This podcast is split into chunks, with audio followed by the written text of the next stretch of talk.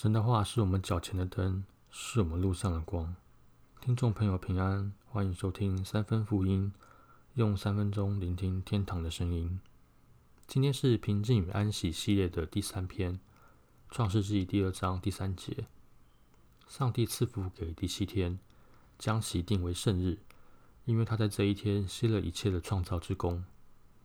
我们都知道，神创造天体花了七天，实际上他只花了六天，在第七天休息。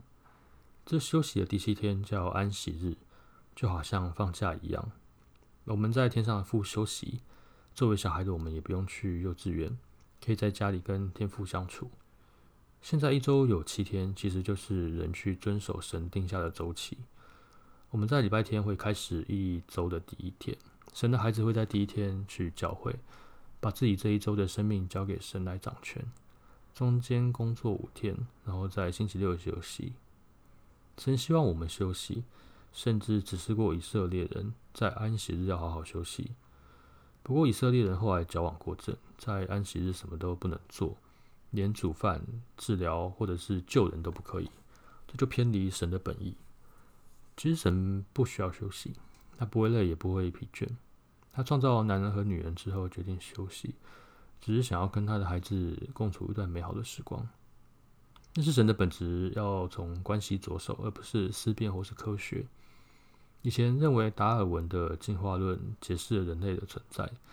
但是达尔文在晚年的时候说，提出进化论是他一生最后悔的事情。现在来看，进化论是充满破绽的。